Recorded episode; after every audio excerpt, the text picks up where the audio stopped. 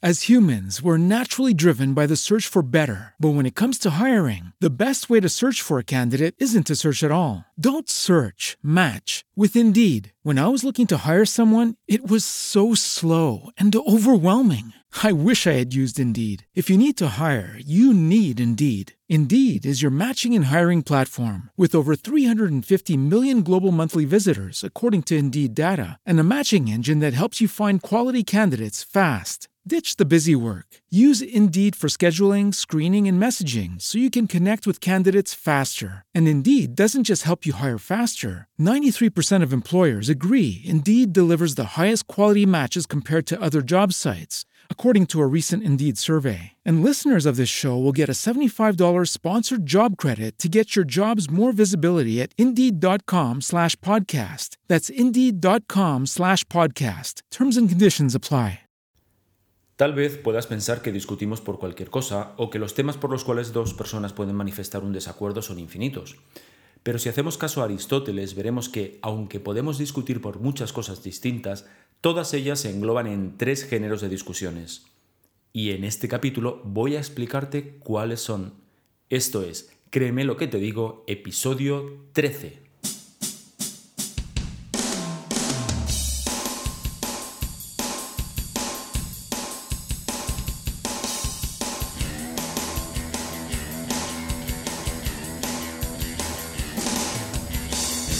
Bienvenidos y bienvenidas a Créeme lo que te digo, el podcast dedicado al mundo de la persuasión en el que voy a explicarte todo lo que tienes que saber para influir, convencer, inducir o inclinar opiniones a tu favor.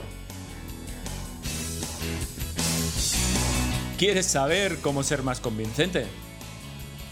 ¿Quieres aprender a debatir y discutir sin generar conflictos? ¿Quieres saber cómo hablar en público como un auténtico profesional? Y además, ¿te gustaría aplicar todo esto en tu vida personal y profesional? Si es así, créeme lo que te digo, es el lugar apropiado. Yo soy Óscar Fernández Orellana y te voy a acompañar en esta aventura en la que conocerás los misterios, técnicas y trucos para llegar a ser un auténtico maestro de la persuasión. ¿Estás listo? ¡Comenzamos! Muy buenas, ¿cómo estás? Bienvenido, bienvenida una vez más a un nuevo programa de Créeme lo que te digo, el podcast de la persuasión. Me alegro muchísimo que estés ahí al otro lado del micrófono desde el que te estoy hablando. Bueno, ¿y tú qué pensabas que podías discutir por todo? Bueno, en realidad sí que puedes discutir por todo. Aunque resulta que Aristóteles decía que, bueno, en realidad todas las discusiones que tenemos podemos eh, englobarlas en tres cuestiones. En este capítulo vamos a ver cuáles son estas tres áreas o cuáles son estos, estos tres ámbitos de discusión y lo que es más importante, vamos a ver la importancia que tiene para nuestra vida cotidiana el definir muy bien, muy bien sobre lo que queremos discutir. Además, en la sección de abrir y consumir vamos a ver un recurso fabuloso para evitar que una discusión se convierta en conflicto, eso que muchas veces pasa tanto en nuestro ámbito doméstico como en nuestro ámbito profesional. Comenzamos discutiendo sobre una cuestión en concreto, eh, acabamos eh, en realidad enfadados con un conflicto. Vamos a ver cómo podemos evitarlo, pero antes, una vez más, interaccionhumana.es barra blog. Allí vas a encontrar más de 130 artículos dedicados en exclusiva a este mundo de la persuasión, del convencer a otras personas, del ser más influyente, de hablar mejor en público. Como te digo, ya somos, eh, ya vamos por más de 130 artículos. Sabes que cada semana subo dos nuevos artículos, uno el martes y otro el sábado.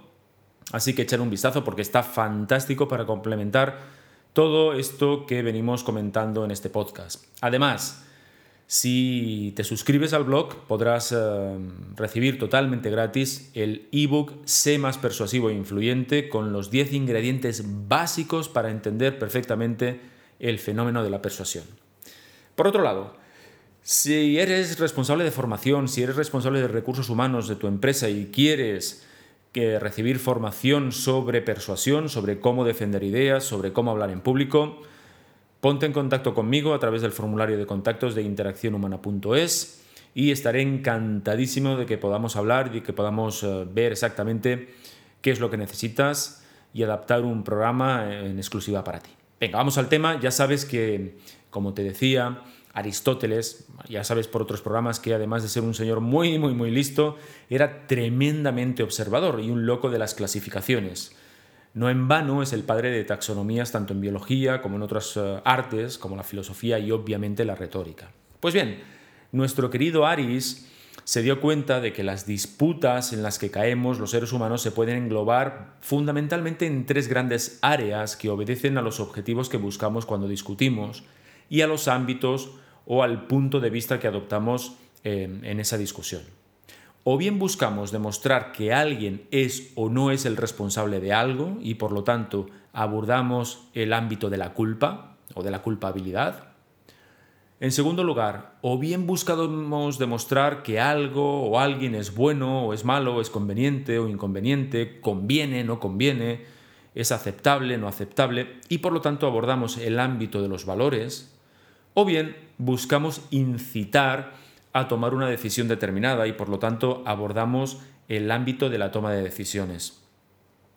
Bueno, pues estos tres, eh, o estos son los tres ámbitos, las tres áreas que Aristóteles indicaba que son las, los géneros de la retórica, los enfoques que podemos adoptar cuando nosotros nos manifestamos delante eh, de un público o queremos convencer a alguien. Lo podemos hacer desde estos tres enfoques. Vamos a, profundizar en estos tres enfoques, vamos a ver con detalle en qué consiste cada uno de ellos, pero antes eh, déjame mm, aclarar dos cuestiones previas que ya hemos aclarado o que ya hemos tratado en otros eh, mm, episodios del podcast, pero vale la pena una vez más eh, comentarlas. En primer lugar, discutimos por las cuestiones que generan controversia, no por las que son demostrables. ¿Qué quiero decir con esto? Pues hombre, no vamos a discutir si, llueve o no llueve. Simplemente pues te asomas a la ventana o bajas a la calle eh, y lo compruebas. Ya está, esas cuestiones son demostrables, no entran dentro del ámbito de la retórica o dentro del ámbito del convencimiento y de la persuasión. ¿Sobre qué sí que discutimos? Discutimos sobre aquellas cuestiones que generan controversia. ¿Qué es una controversia? Bueno, pues son, son aquellas eh, situaciones en las que como mínimo caben dos puntos de vista y mm, pues una persona piensa A y otra persona piensa B. Es en ese terreno en donde entra el debate, donde entra la discusión. Y eso, mm, por favor, no lo olvidemos porque aunque parece una cosa muy obvia, hay veces que perdemos de vista la cuestión y discutimos sobre cuestiones que pueden ser demostrables eh, con hechos. Por otro lado, cuando entables una discusión, cuando plantees un debate, cuando intentes convencer a alguien de algo, eh, determina cuál es tu objetivo, cuál de los tres ámbitos, cuál de las tres áreas eh, que establece Aristóteles como propias de la, de la retórica es el ámbito en el que te vas a mover. Es decir, ¿Vas a plantear un debate, vas a plantear una cuestión buscando el responsable o el culpable de algo? Puede ser. Eso no, es. Eh, a lo mejor no es lo más óptimo, pero entra dentro de la posibilidad. O por el contrario, vas a plantear un debate buscando si algo es lícito, si es ilícito, si, eh, si una persona es válida o no válida. Esa podría ser otra, otra eh, posibilidad. O bien vas a plantear el debate buscando tomar una decisión, es decir, planteando la cuestión de forma que eh, una opción sea la que tú pretendes que salga vencedora. Bueno, pues ese es el tercer ámbito del que yo te hablaba, el ámbito de la búsqueda de la toma de decisiones. Es importantísimo que determines cuál va a ser tu posicionamiento y que no te salgas de él. ¿Por qué?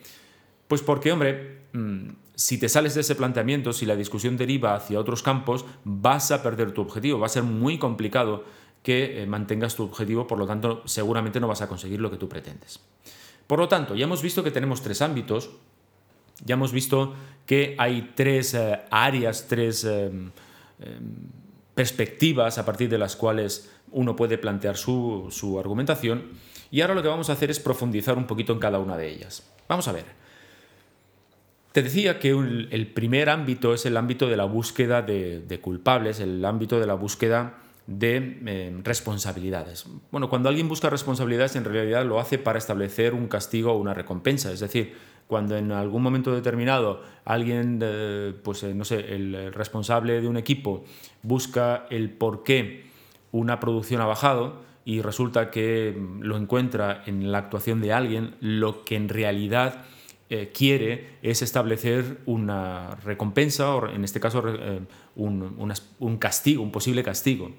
Eh, sea del tipo que sea, no entramos aquí en, qué tipo de castigo, pues puede ser una reprimenda simplemente, ¿de acuerdo? O una llamada de atención.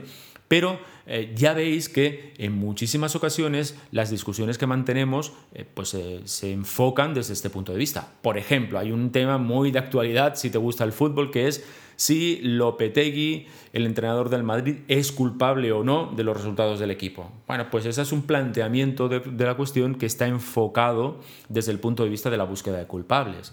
Alguien puede decir, bueno, pues es Lopetegui, otros pueden decir, pues no, son los jugadores. Otro tema es eh, también muy candente, de, bastante actualidad. ¿Es Arabia Saudí responsable de la muerte del periodista Khashoggi? Bueno, pues mm, como veis también está planteada la cuestión desde el punto de vista de la búsqueda de la responsabilidad. O, por ejemplo, ¿es la corrupción la causante del descrédito en la política? todas estas preguntas, todos estos planteamientos, en realidad, lo que hacen es situar el debate en la búsqueda del culpable, de la búsqueda, en la búsqueda de la responsabilidad. Insisto que esto no presupone, no predispone negativamente, o no presupongo, al menos yo, que ese debate, los debates de búsqueda del culpable sean necesariamente negativos. No, ya veremos que en un contexto determinado pueden ser útiles o son directamente útiles.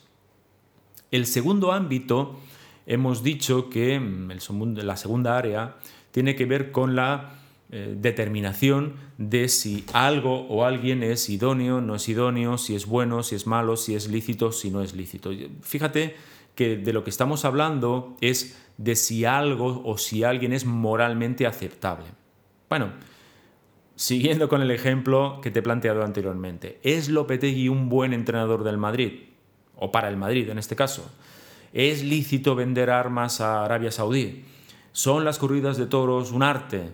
¿Puede un parlamento saltarse la ley si considera que es injusta? Bueno, como veis, todos, estas, todos estos planteamientos, todos estos enfoques sitúan la cuestión en la licitud o no licitud de un determinado comportamiento, en este caso de una determinada persona o institución. El tercer ámbito hemos dicho que es el ámbito de la toma de decisiones, es decir, planteamos una discusión desde el punto de vista de provocar que aquellas personas a las que queremos eh, em, convencer tomen la decisión que nosotros queremos. Por ejemplo, siguiendo una vez más con los ejemplos que hemos puesto anteriormente, ¿debe el Real Madrid despedir a Lopetegui, al entrenador de fútbol? Pues bueno, aquí, como veis, em, quien em, diga que sí, pues argumentará ah, los porqués es necesario o es conveniente, mejor dicho, despedir a Lopetegui. Quien diga que no, pues hará lo contrario, obviamente. Otra pregunta, otra, otro posible ejemplo. ¿Debemos seguir vendiendo armas a Arabia? Bueno, como veis, también plantea la situación desde el punto de vista de las opciones y lógicamente eh, habrá personas que argumenten a favor de mm, seguir vendiendo armas a Arabia Saudí, con lo cual montarán sus argumentos, con sus pruebas, sus razones, etcétera, etcétera, y habrá pues quien diga lo contrario. ¿Hay que prohibir las corridas de toro? Pues exactamente igual. Como veis, Insisto, casi todas las discusiones o todas las discusiones pueden entrar en una de estas áreas. En la práctica lo que ocurre es que, bueno, pues mezclamos o la discusión o la conversación deriva eh, en diferentes áreas, pero por eso es muy conveniente que tú mantengas muy claro en tu mente cuál es tu objetivo. Mm, si tu objetivo es, insisto una vez más, buscar la culpabilidad o la responsabilidad de un hecho, si tu objetivo es eh, valorar si una persona o una institución, un hecho es idóneo o no es idóneo, o si por el contrario lo que pretendes es que se tome una decisión eh, y eventualmente la decisión que tú quieres, claro. Eso es muy importante que no lo pierdas de vista para no desenfocar la discusión en un momento determinado. Pues bueno, estas tres ramas, estas tres áreas de la retórica tienen sus nombres correspondientes, claro. Aquella retórica que lo que busca es establecer responsabilidades la llamamos retórica judicial o forense. Por ejemplo, eh, bueno, y aquí lo vas a ver muy claro, se llama judicial porque es la que utilizan los abogados, jueces y fiscales y, por cierto, pues de ahí su nombre. ¿no? Por cierto, te voy a, enlazar en las notas del programa tres fragmentos de película que representan cada una de estas tres eh, tipos de retórica. Insisto, a la retórica que busca establecer responsabilidades, la que busca eh, establecer culpables, la llamamos retórica judicial o forense. Quiero que pienses eh, en algo que es sumamente importante. Fíjate, cuando tú vas a buscar la responsabilidad de alguien, cuando tú vas a buscar la culpabilidad o no culpabilidad de alguien, ¿en qué espacio temporal te mueves? Puede parecer una pregunta un tanto extraña, pero date cuenta. Cuando tú valoras o cuando tú enjuicias a una persona, lo haces desde el punto de vista del pasado. Por lo tanto, tu mente se va a ir al pasado, al pasado de los hechos, a buscar esas responsabilidades. Ojo con esto porque es sumamente importante y luego vas a ver por qué. Vamos a pasar al siguiente tipo de retórica. Cuando tú lo que buscas es determinar si algo es bueno o malo, lo llamamos retórica demostrativa o epidíctica. Mm, bueno, no, no, me importa demasiado que te acuerdes exactamente de los nombres, pero sí que pienses acerca de la temporalidad en la que manifestamos una discusión cuando se centra en este ámbito. Fíjate, cuando lo que hacemos es valorar si algo es bueno, es malo, lo hacemos en tiempo, eh, en tiempo presente. Es decir, eh, hablamos de valores, hablamos de normas, hablamos de lo lícito, de lo ilícito, siempre en tiempo presente. ¿Cuál es un ejemplo de este tipo de retórica? Pues la que puede realizar el padrino eh, en una boda, cuando habla de los novios.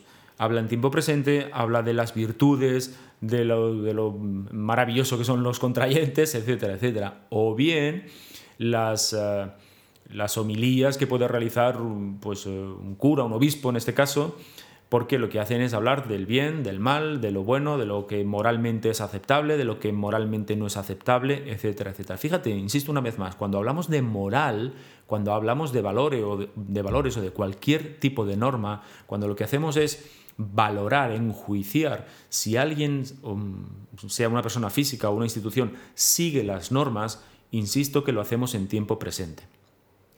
Vamos al, siguiente, al siguiente tipo de retórica, la retórica que, que lo que busca es determinar qué decisión debemos tomar.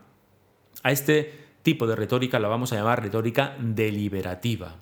¿Por qué? Porque en realidad lo que estamos haciendo es deliberar acerca de si la mejor opción es A o la mejor opción es B. Y una vez más, fíjate, en qué tiempo verbal, en qué tiempo espacial se sitúa la escena. Pues en este tipo de retórica la escena se sitúa en el futuro. Las decisiones las podemos tomar hoy, pero en realidad estamos hablando de las consecuencias em, positivas o negativas de las decisiones que podamos tomar hoy. Por eso, este tipo de retórica es un tipo de retórica que se enfoca al futuro. Por lo tanto, sintetizando, hablamos de la retórica judicial o forense como aquella retórica que habla en tiempo pasado o se refiere al pasado para buscar responsabilidades, para buscar culpables de un hecho, de una acción, etc. Hablamos de retórica demostrativa o epidíctica cuando eh, lo que hacemos es debatir o presentar eh, un hecho o una valoración de una acción en tiempo presente Em, determinando si la acción de esa persona, de esa institución, se ajusta o no se ajusta a las normas, las leyes, la moral, los valores, etcétera, etcétera, de un ámbito de referencia determinado. Siempre en tiempo presente, insisto. Y hablamos de retórica deliberativa cuando nos enfocamos en el futuro y lo que buscamos es provocar una toma de decisiones determinada. En este caso, de lo que hablamos o de lo que hablaremos será de pues la mm, idoneidad de las ventajas, de los inconvenientes de una decisión que podemos tomar en la actualidad. Venga, vamos a resumir brevemente lo que hemos visto hasta ahora. Hemos visto que a la hora de plantear un debate, a la hora de plantear una discusión, es importantísimo que te fijes un objetivo determinado. Es decir, ¿qué es lo que estás buscando? ¿Estás buscando em, el culpable, el responsable de un hecho, de una acción? ¿O por el contrario estás valorando la acción de una persona, de una institución, lo idóneo, lo no idóneo de esa, de esa persona? Lo que se ajusta a la norma o no se ajusta a la norma de esa persona o de esa institución, o por el contrario lo que estás buscando es una toma de decisiones. Eso es importantísimo que lo mantengas en tu mente para que la discusión no se desenfoque porque por otra parte es lo que seguramente va a pasar a lo largo eh, del debate. Se va a desenfocar y tú vas a tener que estar muy atento para reconducir la conversación al punto en el que deseas. Pero además hay otro aspecto importantísimo que tiene que ver con el cómo evitar que, una, que un debate se pueda convertir en un conflicto. Y eso es lo que te voy a explicar en el abrir y consumir de hoy. Esto es abrir y consumir muy bien, vamos con el abrir y consumir de hoy, vamos con los trucos de inmediata aplicación. Mira, esto es sumamente importante para evitar que una discusión acabe en conflicto. Fíjate, habitualmente cuando entablamos una discusión con alguien, cuando debatimos, es muy fácil que acabemos reprochándonos cosas, acabemos apelando o atacando directamente a la persona, etcétera, etcétera. Hemos visto en el capítulo de hoy que el enfoque eh, a la elección tiene que ver con situar la cuestión en el futuro, es decir, el enfoque deliberativo, la retórica deliberativa tiene que ver con situar eh, la acción en el futuro. Por lo tanto, es muy importante que te fijes en el tiempo verbal. Si el tiempo verbal de una discusión está en el futuro, estás bien enfocado. ¿Por qué? Porque es el lugar donde se producen las tomas de decisiones. Tú estás hablando de una toma de decisión, tú estás eh, planteando la opción A, como una opción válida. ¿Por qué? Porque en el futuro va a reportar una serie de beneficios, una serie de ventajas. Y, esas son las ventajas que tú tienes que lograr presentar a tu oponente para que te las acepte. Pero si la discusión se va al pasado, ten por seguro que muy fácilmente lo que va a estar pasando es que estaremos buscando los responsables, los culpables, los reproches de ambas partes. Y eso no te conviene en una reunión de trabajo, eh, ni, ni, siquiera en una reunión o en una, perdón, en una conversación doméstica, porque seguramente vas a acercarte a la generación de un conflicto. También tienes que estar muy pendiente de si la conversación se sitúa en tiempo presente, si los verbos se sitúan en tiempo presente. ¿Por qué? Porque en un debate, en una discusión, es muy fácil que si la temporalidad es el presente, eh, lo que estemos haciendo es enjuiciar la acción de otra persona. Y ya sabemos que cuando entramos a, realizar juicios a la otra persona, lo que vamos a hacer es acabar también, pues eh, seguramente en un conflicto. La otra persona se va a defender y entonces vamos a ser nosotros los que nos sintamos atacados. Por lo tanto, muy atento en un debate, en una discusión, muy, atento al tiempo verbal eh, que utilizáis.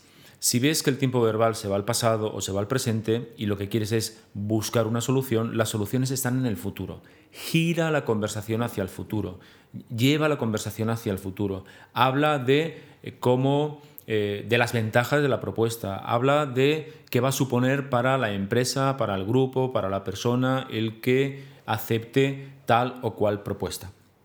Así que, eh, insisto, muy atento a los tiempos verbales. Y ahora sí, chicos y chicas, amigos y amigas, muchas gracias por eh, estar al otro lado del micrófono, como os decía al inicio de la sesión. Hasta aquí el capítulo de hoy. Hemos visto la importancia de fijarse un objetivo a la hora de, de, debatir, mm, establecer qué es lo que pretendes. Hemos visto también que el ámbito de las soluciones, cuando generamos un debate eh, sobre todo pues, doméstico o, incluso profesional. El ámbito de las decisiones está en el futuro, está en el tiempo verbal, así que tienes que ser muy hábil para estar pendiente en todo momento de qué tiempo verbal eh, estamos utilizando, estamos ocupando en la conversación y enfocarlo en base a tu interés y poco más, hasta aquí el capítulo de hoy. Muchísimas gracias, muchísimas gracias por tus valoraciones 5 estrellas en iTunes, tus me gustas en Evox, en Spotify, en Spreaker. Y por favor, no olvides suscribirte y hablar de este podcast en tus redes, porque ya sabes que así es como me ayudarás a crecer y a poder llegar a mucha más gente. Y ahora sí, ojalá que te haya gustado el episodio, ojalá que te resulte útil, que lo puedas aplicar en tu día a día y muchísimas gracias por estar ahí. El jueves que viene un nuevo episodio será el número 14. Como siempre te deseo que seas muy feliz y que convenzas a mucha, mucha gente. Hasta luego, persuasores.